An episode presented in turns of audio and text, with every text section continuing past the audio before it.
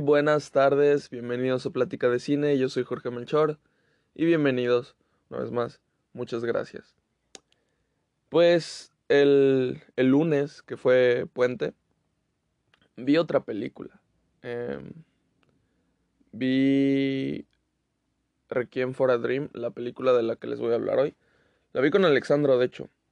Y, y pues aquí les va, les va mi opinión. Em, no, sé, no sé por qué tenga relevancia decir con quién la vi, pero bueno, es como agregarle algo ahí. Me he dado cuenta que, que la mayoría de las películas de las que he hablado en el podcast las he visto acompañado. Em, yo qué sé, ya sea mi hermano, mi mamá, eh, mi hermano y mi papá, mi novia, amigos. Entonces, este, creo que sí, la mayoría, la mayoría de las que les he hablado, las he visto acompañados. Obviamente también hay muchas cosas que he visto solo, como Euforia, la última Nosferatu. A través de mi ventana la vi solo, pero pues porque quedé, quedé de verla igual que, que Lily, ¿no? Pero bueno, empezamos. Aquí les va mi opinión acerca de Requiem for a Dream. Y, pues bueno, esta película es del 2002. El director y supongo que escritor es... A ver, el nombre, el nombre está complicado. Darren Aronofsky. Así es. Este director, yo empecé por su última película, de hecho. No sé, creo que tiene nada más cuatro películas o igual y tiene cinco. Porque me metí a sus películas y aparecen varias, pero las que aparecen ya en tercera fila o segunda fila, nada más es productor. Entonces él no se involucró en dirección o escritura. Así que, bueno, eso.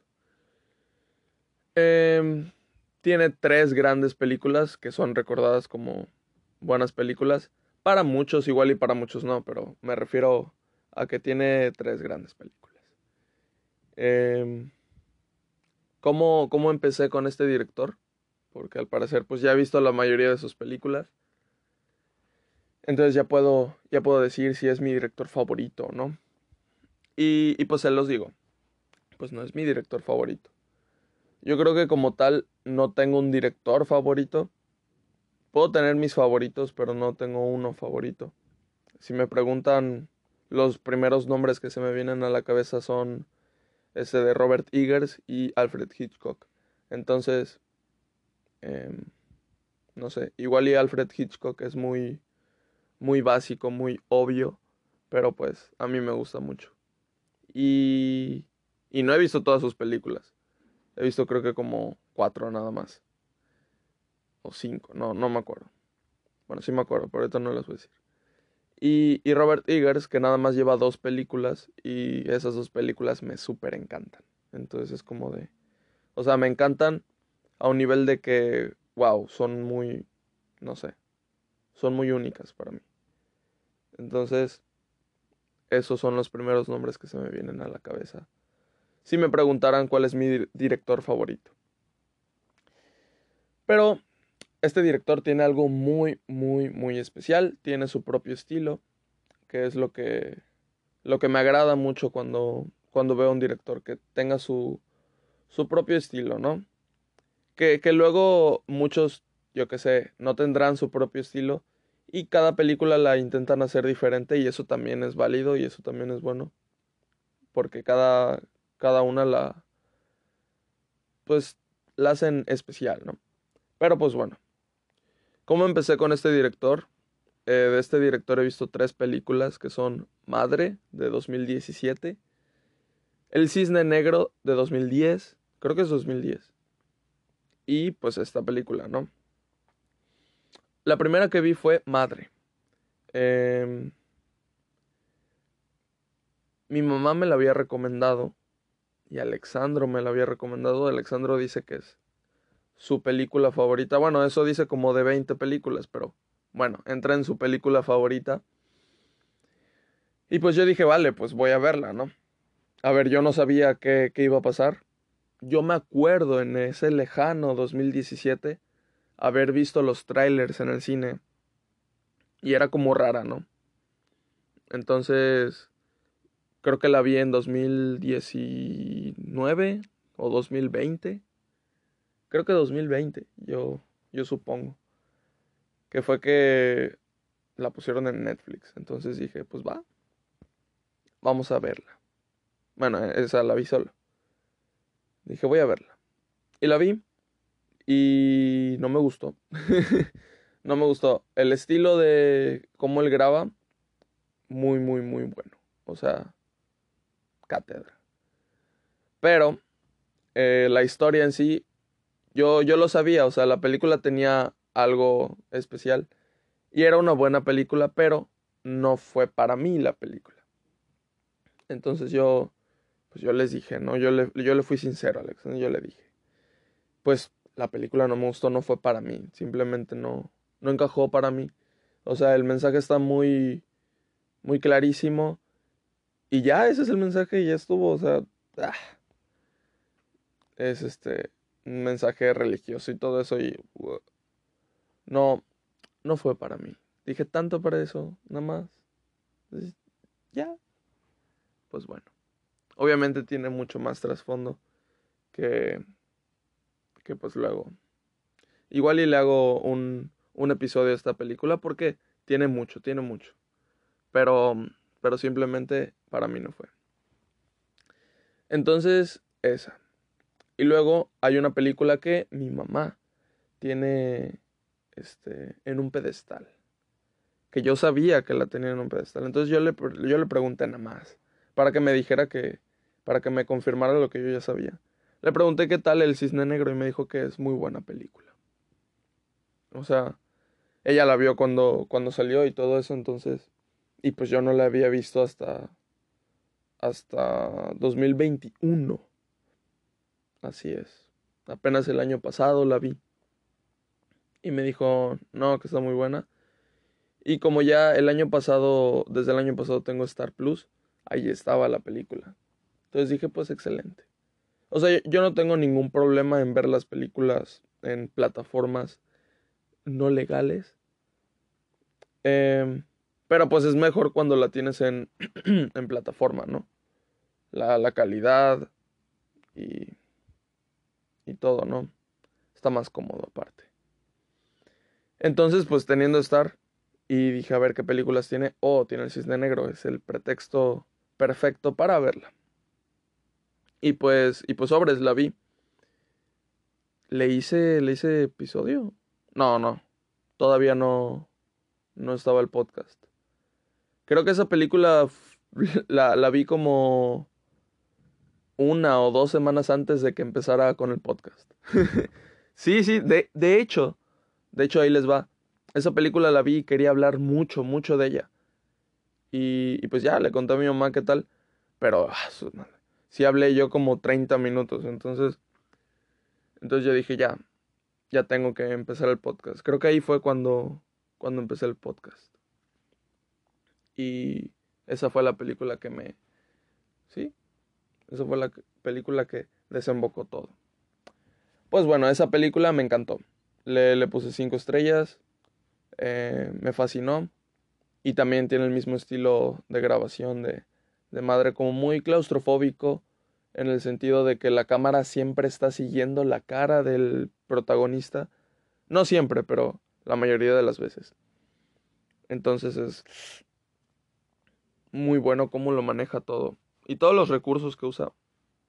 No sé, es, es buenísima esa película. Y esa película para mí sí, sí se me hizo terror psicológico. Que madre no se me hace terror psicológico, pero pues lo es. Entonces es como mm". Pues bueno. Y ahora llegamos, como ven, voy en reversa. Y ahora llegamos a esta película del 2000. Requiem for a Dream. Requiem por un sueño. Déjenme tomar agua.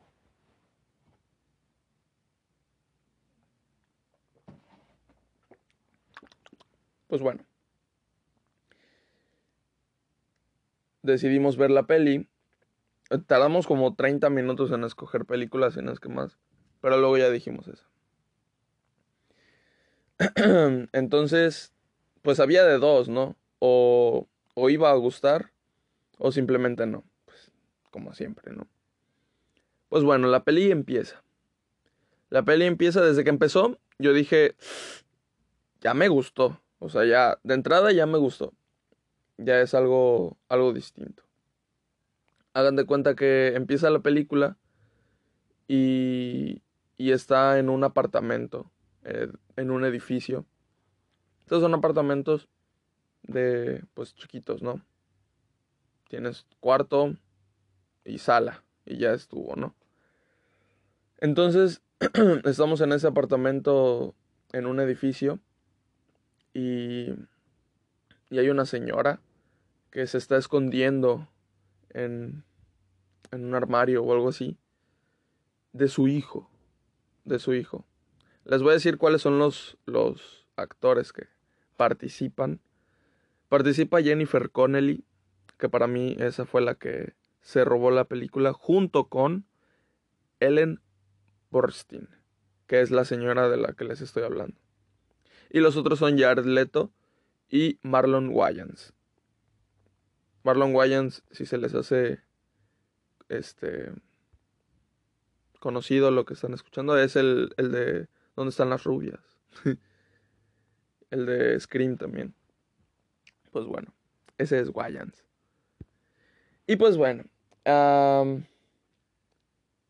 estaba ahí escondiéndose y el hijo estaba así como de como de que saliera, ¿no? De que no pasaba nada. Y entonces e, este el hijo de Jared se intenta robar la, la tele, pero está encadenada. ¿Qué onda? O sea, empieza y ¿qué está pasando, no? Y luego se ve la cámara como cómo está con la señora dentro del armario y también parte, o sea, se divide la pantalla y la otra cámara está con, con Jared Leto intentando robando, robarse la, la tele. Entonces yo dije, wow. Ese es un recurso muy bien usado. Porque, por ejemplo, cuando vi este Carrie, la, la primera peli de, de Carrie, usan ese recurso en la escena final y no me gustó. No me gustó cómo lo usaron. O sea, sí, el, el año y todo eso, pero no me gustó cómo lo usaron y aquí me gustó mucho cómo lo usaron. Entonces, pues eso. Y, y ya el güey sí se roba la tele, la vende junto con su amigo y vemos para qué lo vende. La vende para drogarse. Entonces esta película va de eso, va de, va de drogas, va, va de adicción, va de cómo te puedes perder en eso y, y de los límites. Mm, más o menos va de eso. De, del camino que, que escoges llevar. Y, y a lo que te puede llevar, ¿no? O sea, si bien no escoges todo lo que te puede pasar, pues sabes en dónde te estás metiendo. ¿Qué pasa? Que la señora pues está sola, su, su marido falleció hace unos años, no sabemos exactamente cuándo, pero siempre lo, lo menciona, ¿no? De que extraña al, al esposo. Y, y, la señora, pues estando sola, lo único que hace es ver la tele. Entonces le quitaron la tele, pues obviamente se pone triste. Pero consigue otra tele y ya. Se pone a ver lo que siempre ve. Es un programa como un reality show en donde. En donde concursas, ¿no? Y te hacen preguntas, así. El típico programa, ¿no? Y pues bueno, ah, eso es lo. Eso es lo que pasa con, con la señora.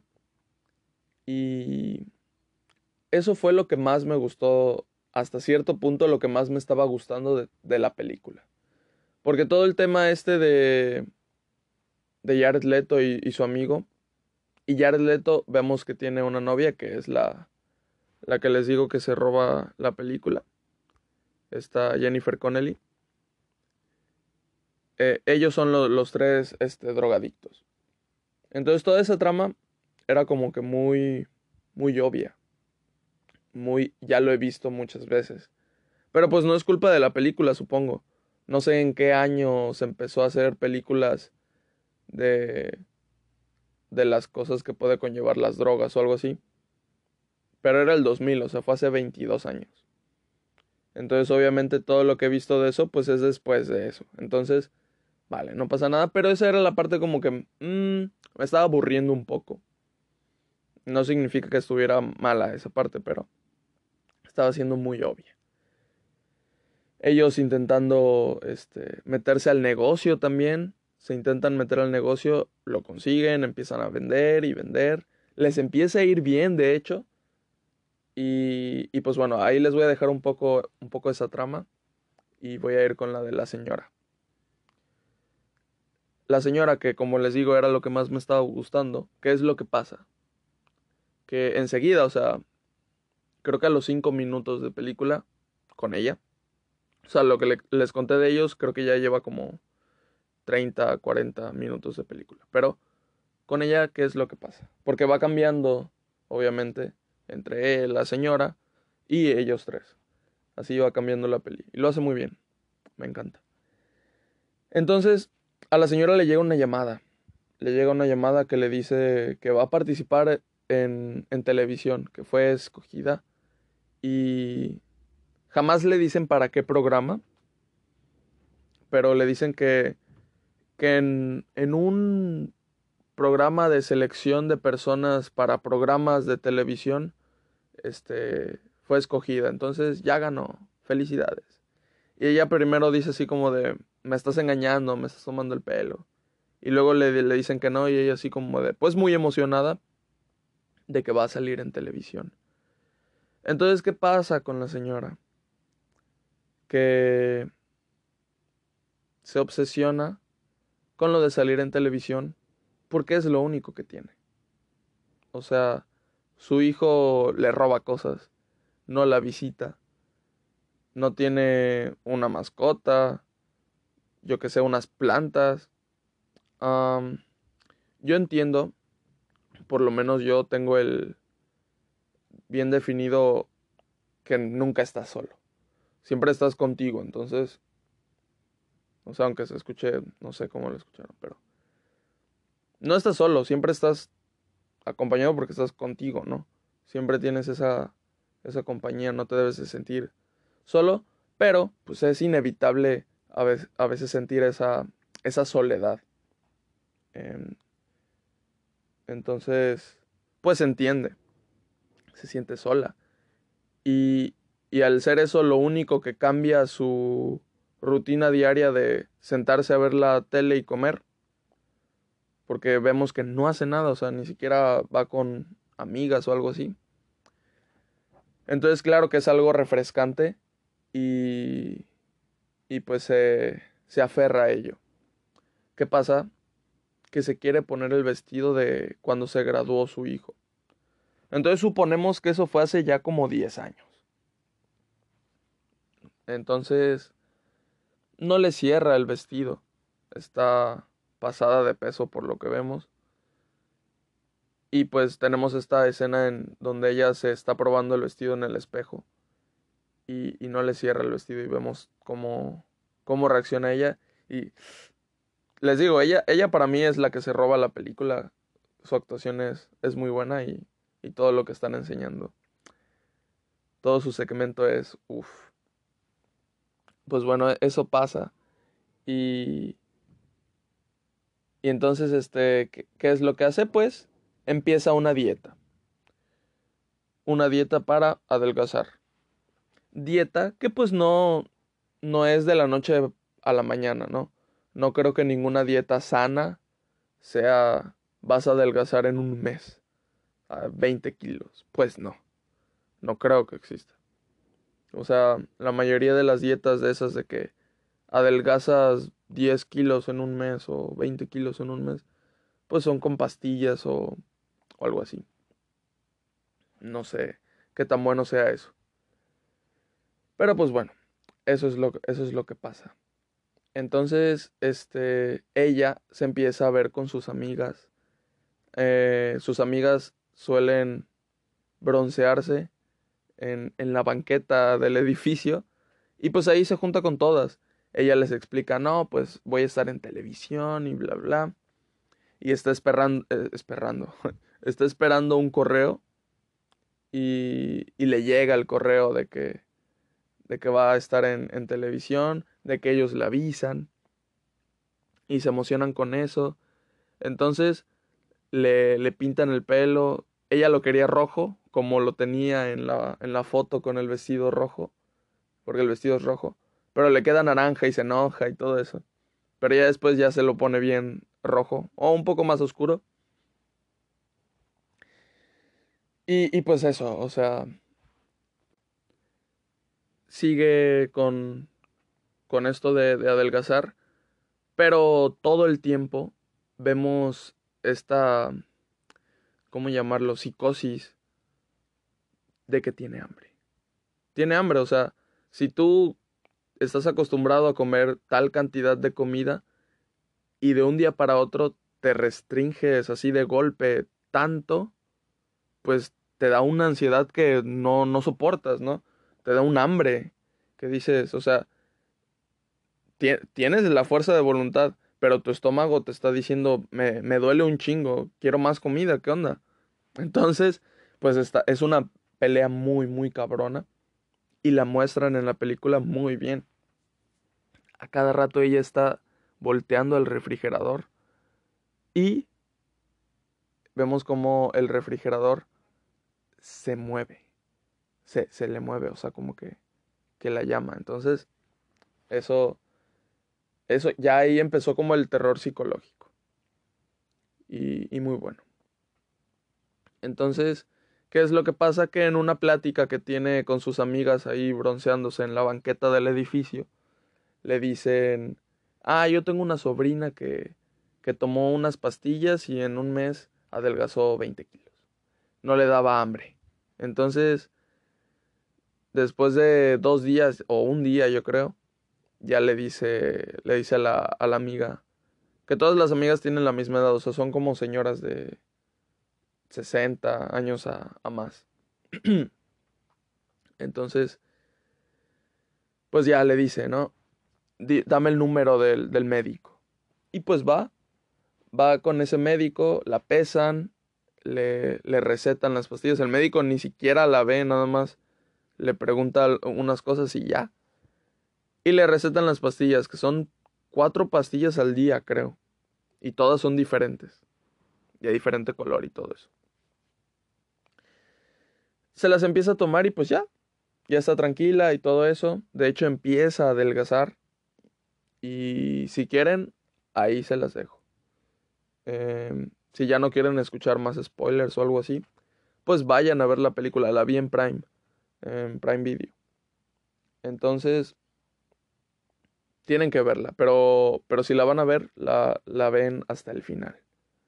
Por favor. Y, y pues ya.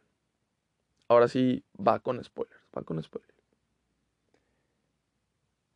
¿Qué pasa? Que pues ahí en ese momento donde le está yendo tan bien a, a la señora, está adelgazando, tiene el pelo como, como quiere, ya casi le queda el vestido, su dieta va bien, las pastillas están funcionando del otro lado tenemos a, al hijo que le está yendo demasiado bien. Cosas que, que no sé, no... Hmm. No sé. Eh, la relación de él con, con, su novia es que al principio pensé que iba a ser un drama romántico eh, y de en medio se iba a meter la lucha por las drogas, pero no se fue por ahí. Entonces, eso yo creo que me gustó más. Pero sí, o sea, al principio parece algo y luego, y luego no, se torna otra cosa y wow, muy bien hecho por la película. Pero la, la relación de él con su novia se me hizo muy, mm, muy X. Eh, luego los problemas que, que, conlleva todo esto de las drogas, person o sea, los problemas personales de su novia lidiando con eso, eso es lo muy bueno. Y y pues ya después los problemas de, de él y su amigo no están tan... Eh, están como mostrados nada más para que se enseñen ahí. Pero lo, lo importante, lo que les digo, es lo de la novia de él y lo de su mamá. Eso es lo que se lleva la, la película. Lo que se lleva un 10, la neta, la neta. Y algo que les voy a contar más adelante. Tenemos este momento a la mitad de la película donde todo les está yendo bien a todos. Entonces, se juntan, se juntan este Jared y su mamá. Él va a visitarla y su mamá le está contando todo, ¿no? Le está contando que ha adelgazado, que va a salir en televisión y que y que eso. Entonces él le empieza a decir que sí, que está ganando dinero, que tiene novia, y ella le dice, ah, tráela para cenar, y él le dice que sí, que, que eso. Y de hecho ella se avienta un monólogo diciéndole que pues, que pues nadie la viene a visitar y todo eso. Entonces ahí es cuando Jared le dice que pues yo te voy a venir a visitar y es cuando los invita a cenar. Y ah, ese momento, ese momento es como la calma antes de que pues ya saben todo lo que se va a venir. Yo lo, yo lo sabía, o sea, no, no, no creo que la película acabe en una nota feliz. O sea, creo que ninguna de, de este güey, de Darren, había acabado en, en una nota feliz de las que había visto. Entonces, no, esta no iba a ser la excepción siendo creo que su primera película, así grande. Entonces yo dije, pues esta es la calma antes de todo lo que va a desembocar. Y todos están felices, bla, bla, todo está yendo bien. Eh, todos les está yendo bien, pero ¿por qué? Porque están al borde de, de todo, o sea, ellos están vendiendo droga, se están metiendo con gente pesada y a la vez están drogando y les está funcionando, pero sabemos que en un momento eso ya no va a funcionar. ¿Y qué pasa? Que este se da cuenta de, de que está consumiendo drogas, la, la, mamá, porque empieza, porque está muy, muy nerviosa, no se puede quedar quieta. Y entonces él le dice, estás consumiendo tal y tal y tal. Y ella le dice, ¿qué onda? Este, no soy médico. y, y él le dice que las drogas que está tomando son, son peligrosas, que no lo siga haciendo, porque si no se va a volver adicta. Y ella le dice como de que, ¿cómo es que sabes más que un médico? Y no. Entonces obviamente la mamá no hace caso y él pues ya se va con la promesa de que pues iba a llevar a su novia a cenar allá. Entonces, este de su amigo tiene una reunión con el que les está distribuyendo la droga. Con el mero mero. Entonces, eh, este mero mero le dice que lo están haciendo muy bien y que les van a dar un, un ascenso. Ah, de hecho, Jared Leto fue a, a, la casa de su mamá, se me olvidó decirles, a regalarle otra tele así muy, muy grande. Entonces, bien por él. Que le iba a llegar en unos días y sí le llegó, ¿eh? Y pues ya. O sea, ahora que tiene, pues va con su mamá y le da dinero, le compra eso. Entonces ahí chido. Todo, como les digo, todo iba muy, muy bonito. Como para ser real, ¿no? Bueno, el amigo de, de este güey tiene una reunión con el mero mero y, y, le dice que lo están haciendo muy bien, que lo va a, promo a promover, que le va a dar un ascenso. Entonces están en una limusina. ¿Qué pasa? Que se abre la ventanilla de ahí adentro hacia donde se ve al conductor. El conductor se voltea y le da un buen de disparos al, al mero mero. Entonces este güey se va corriendo, todos se van corriendo. Y pues básicamente ahí, ahí se acabó el negocio. Ya. de un momento a otro, ya tenía un ascenso, ya iban a ganar mucho más. Supongo que abarcar más territorio, yo qué sé. Tener más mercancía. Porque eso, en eso no, no se mete la peli, o sea, la peli no va de eso, entonces no, no se mete en esos detalles. Y pues se acaba, se acaba el negocio. Y ahora no hay droga, en, no hay cómo conseguir droga en la ciudad. Y tienen ese problema. Se gastan todo su dinero, ya no consiguen nada. Eh, Y aquí viene el punto donde la historia de ellos tres se va al fondo. Este de Jared Leto le pide a su novia que, que consiga dinero, que no importa las circunstancias, y va a conseguir dinero acostándose con un güey que no quiere acostarse con él, y pues así va a conseguir el dinero. Entonces, es muy fuerte ese momento. Es muy asqueroso de ver y muy doloroso de ver también. Y cómo todo este esta relación perfecta que nos habían pintado entre él y ella, de que se amaban y eran el amor de su vida. Ella le dijo también, todos me han dicho que, que soy muy, muy guapa, ¿no? Pero, pero cuando me lo decían, este, era como si no me dijeran nada, no importaba. Pero cuando tú me lo dices es, es como que sí significa algo. Y pues ya saben, todo, todo muy cursi entre ellos. Pero cuando llega el momento en el que están mal, ella, ella hace, hace todo eso y él se porta como un, yo qué sé, desgraciado necesitado. Ah, es horrible. Y pues ella se acuesta con, con señores para conseguir dinero. O sea, digo que es horrible porque ella no se ve para nada feliz, de hecho llora. Entonces, está duro eso.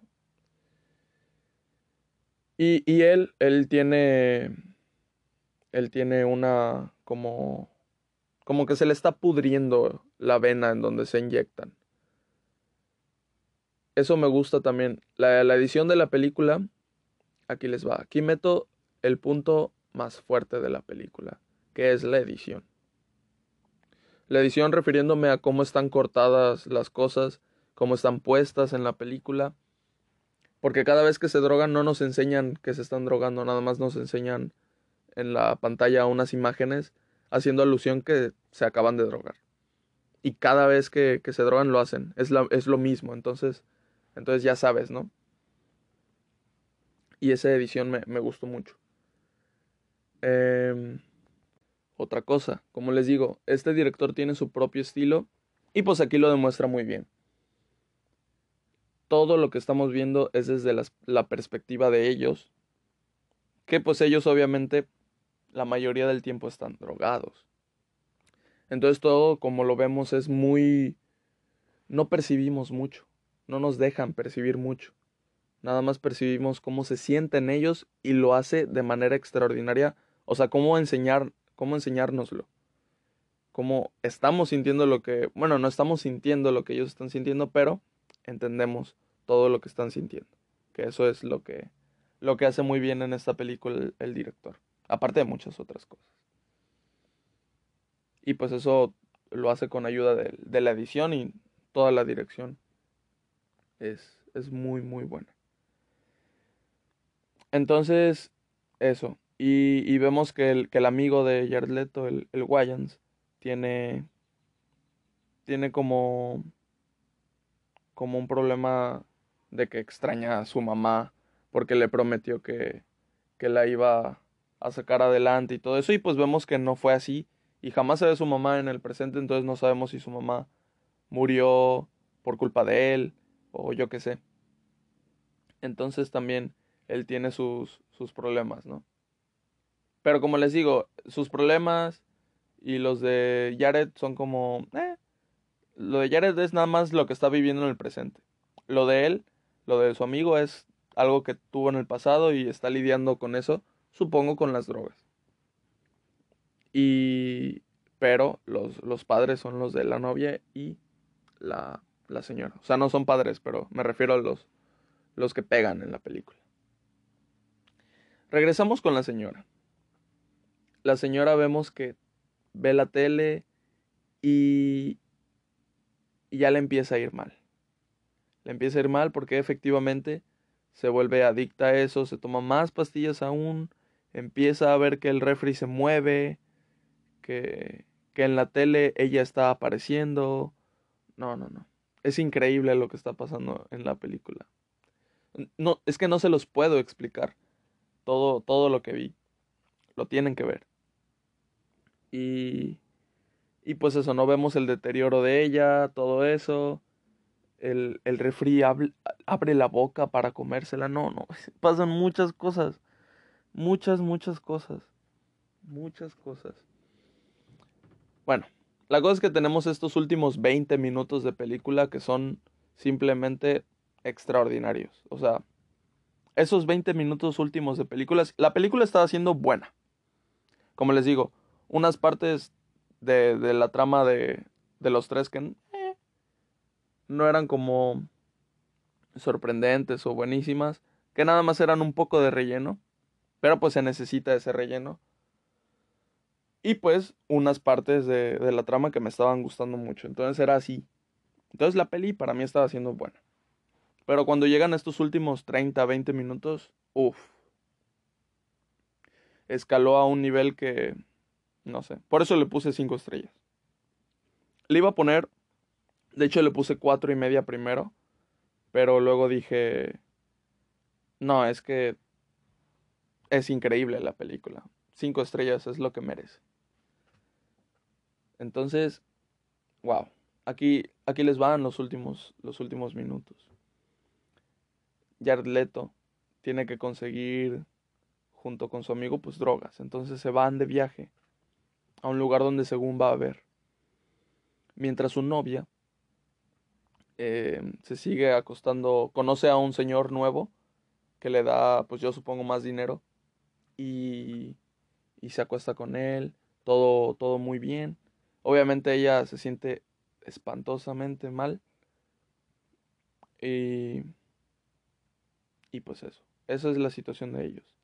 Ella, ella se mete, se mete en eso, pues se ve como delante del espejo saca lágrimas y Ellos van a, a, conseguir lo de, lo de la droga, pero nos damos cuenta que el, lo que tiene, la infección que tiene Jared Leto en su brazo, ya creció un buen. Está sacando como líquido negro, o sea, está asquerosamente ya podrido eso. Entonces, pues van al hospital. Y en el hospital hay policías. Y es como, como que los están viendo y todo eso. Y, y pues nada, la cosa es que, que, que pues los llevan, o sea, los, los atrapan, los llevan a la cárcel de ahí. Eso es lo que podemos percibir porque la cámara está tan pegada a sus caras que no vemos mucho, pero sí nos enseñan para entender. Entonces, ya se fueron a, están en la cárcel, están trabajando, obviamente ya no aguantan sin drogarse, con la lesión esa, todo lo que les está pasando, están siendo racistas con el amigo que, que, que es negro. Luego, este, la novia está en fiestas privadas de puro sexo, así, en orgías. Ay, no. Y le meten cosas. Es horrible. Y luego lo de la señora, la señora se pierde en, en, en, en la ciudad y empieza a decir de que va a salir en televisión. Les dice a todos, voy a salir en televisión y tal, mi hijo, mi esposo. Pasan un buen de cosas, pero todo va alternándose en, en esas cuatro partes, en esos cuatro personajes. Se va alternando así como de la señora, el negro, Jared Leto, la novia. Y así, y así, y así, y así, y así, y así, y así, y así. Y va avanzando el ritmo junto con la música que es como o sea, te está marcando el tempo de todo lo que está pasando y te lo está haciendo la edición cada vez más y más y más y más rápido y vas viendo y vas viendo y vas viendo y vas viendo y vas viendo. Y no, no, no, no, no. Es, es de locos esa parte. Te pone loco y estás viendo todo lo que les está pasando. Es horrible, no. O sea, y pasa y pasa y pasa y pasa y pasa y pasa. Y no les voy a decir el final, porque de verdad tienen que ver. Al final acaba la película. Yo quería gritar. Eh, no sé si lloré, no me acuerdo. Pero fue, fue un viaje esa película. No sé, fue algo que nunca había sentido con una película. Esos últimos minutos fueron, fueron wow. De verdad. Entonces, muchas gracias por eso. Muchas gracias película por eso, por hacerme sentir algo que no había sentido antes con una película. No sé cómo explicar lo que sentí. Fue como de... No sé. Eh, yo creo que estaba gritando, pero al mismo tiempo estaba ahogándome, entonces no pude gritar. Fue... Fue extraño, fue fuerte esa película al final. Y pues nada, como les digo, todos llegan al límite, se pierden en el camino. Y, y pues nada, meten todo este tema, pues, de la presión social, de, del peso, de la soledad y del racismo, meten muchas cosas en la película. Y pues están metidas yo creo que bien, o sea, orgánicamente no, no forzadas. Yo creo que el racismo un poco forzado porque fue como de no había pasado en toda la película, pero en los últimos 20 minutos empieza a pasar. Yo creo que eso fue un poco forzado, para mí, para mi opinión. Y pues ya, eso fue la película. Como les digo, les mencioné algunas cositas que tengo con la película durante este episodio. Y por eso le puse en primeras cuatro y media. Pero es que los últimos minutos son y todo el segmento de la señora es que si no pongo cinco estrellas sería una falta de respeto, la verdad. Y, y pues eso, eso fue la película, espero les haya gustado este episodio. Em, vean la película. Mañana van a tener podcast de King Richard, porque la vi. Entonces espérenlo también. Y pues nada, creo que no tengo nada más que agregar. Gracias por escuchar. Bye.